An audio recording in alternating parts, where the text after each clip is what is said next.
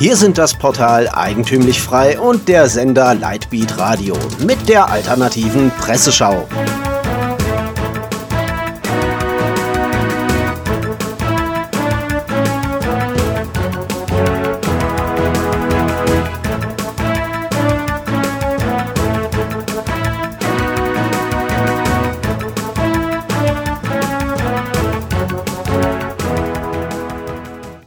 Sie hören die alternative Presseschau. Redaktion und Zusammenstellung Florian Müller. Themen des Tages: Bahn, Spenden, Dänemark und Verbot. Bahn. Linke sorgen sich. Verspätung, Ausfälle, Servicemängel. Privatisierungskurs hat der Deutschen Bahn erheblichen Schaden zugefügt. Protest gegen Profitorientierung. Leitet die linke junge Welt ein. Dass die Bahn eine Katastrophe war und ist, ist den meisten Leuten klar. Die Frage ist allerdings, wie die junge Welt darauf kommt, dass die Privatisierung an der Misere schuld sei. Zitat: Das von Konzernchef Richard Lutz und Finanzvorstand Alexander Doll verkündete Ergebnis enthält wenig Licht und viel Schatten, betont JW und führt aus, Während der Konzernumsatz um 3% auf 44 Milliarden Euro stieg, schrumpfte der Gewinn um 29% auf 542 Millionen Euro. Die Nettofinanzschulden haben den Rekordwert von 19,5 Milliarden Euro erreicht. Das ist allerdings grundsätzlich nicht schlecht zu werten. Ein gesundes Unternehmen, das reformerisch tätig werden muss, muss seinen Gewinn reduzieren. Wäre in der gleichen Situation der Gewinn angestiegen, die junge Weltsozialisten hätten sich über die Ausschüttung der Aktie an Reiche beschwert. In einem Punkt hat die junge Welt allerdings recht, indem sie auf den Brandbrief eines Lokführers verweist.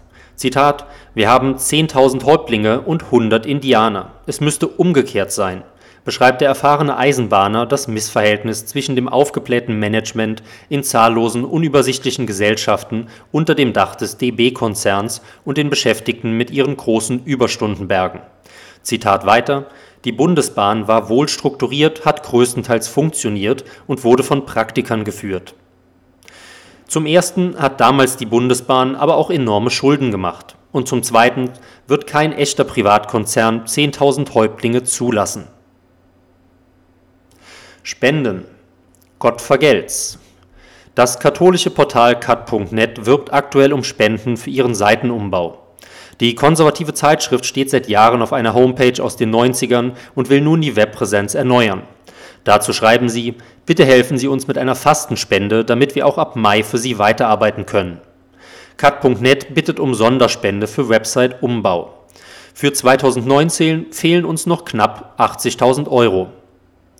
Allerdings ist ein wenig unklar, welche Homepage 80.000 Euro kosten soll oder für was das Geld anderweitig verwendet wird. Später erläutert man allerdings, dass es sich dabei ums Jahresbudget der gesamten Seite handelt.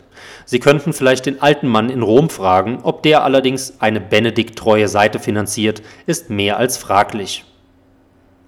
Darüber hinaus zeigt cut.net, dass sie das Geld wert sind. In einer Jugendkolumne fordert Magdalena Breineder ein Schluss mit den Kuschelpredigten, die jeder Gottesdienstbesucher kennt. Kuschelpredigten sind ja ganz nett, besonders zum Einschlafen. Aber ich wage zu behaupten, dass die Seelen viele oft etwas anderes bräuchten, um zum Heil zu gelangen. Denn, Zitat, das Tor, das zum Leben führt, ist eng und der Weg dahin ist schmal und nur wenige finden ihn.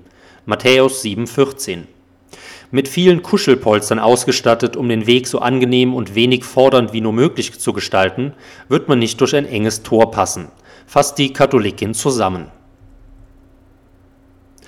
Dänemark, nordische Nazis. Die dänische Regierung und die dänische Volkspartei haben sich auf einen Gesetzesentwurf zur Ausbürgerung von Terrorkämpfern geeinigt, berichtet die junge Freiheit am Morgen. Diese Menschen haben sich für den Kampf gegen Demokratie, Freiheit und alles eingesetzt, wofür Dänemark steht, und sie gehören nicht nach Dänemark, meinte Einwanderungsministerin Stoiberg. Kinder dänischer Staatsbürgerinnen, die im Ausland für Terrororganisationen wie dem Islamischen Staat kämpfen, haben nicht mehr automatisch Anspruch auf den dänischen Pass, fasst die junge Freiheit zusammen. Und da ist es womöglich passiert. Die junge Freiheit hat, hoffentlich versehentlich, doch tatsächlich gegendert. Oder warum sollten nur Kinder weiblicher IS-Kämpfer ausgebürgert werden? Migrantenclans. Kriminalität nimmt Überhand. Clans sehen den Staat nur als Beute an, meint der Essener Polizeichef Frank Richter. Zitat: In vielen deutschen Städten und Metropolen haben längst arabische Clans das Heft des Handelns in die eigenen Hände genommen. Sie bestimmen die Spielregeln, haben ihre eigene Gerichtsbarkeit implementiert und scheren sich kein Stück um deutsche Regeln und Gesetze. Da haben wir wieder einen richtigen Blitzmerker, dem man aber nicht ankreiden sollte, dass er sich erst so spät über das Migrationsproblem ausgesprochen hat. Immerhin riskiert er mit dieser Aussage den Unmut des Staates und riskiert möglicherweise seinen Job. Also wieder ein klarer Fall von lieber spät als nie. Apropos Staat und Beute. Wer sieht den Staat eigentlich nicht als Beute an? Verbot. Identitäre Bewegung. Die Blaue Narzisse berichtet, dass die CDU ein Verbot der identitären Bewegung überprüfen will.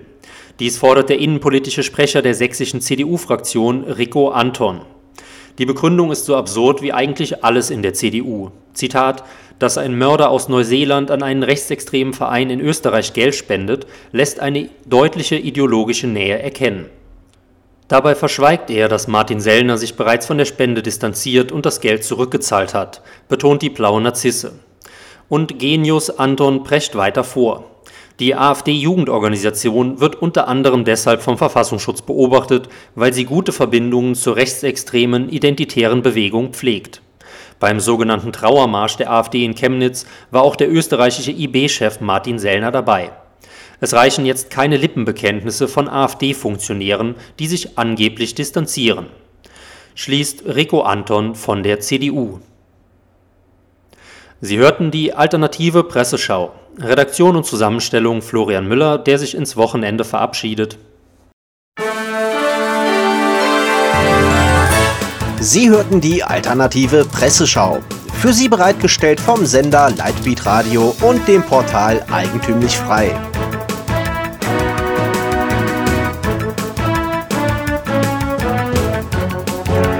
Bitte unterstützen Sie unsere alternative Medienarbeit durch eine Spende auf lightbeatradio.de oder durch ein Abonnement von Eigentümlich Frei über efmagazin.de.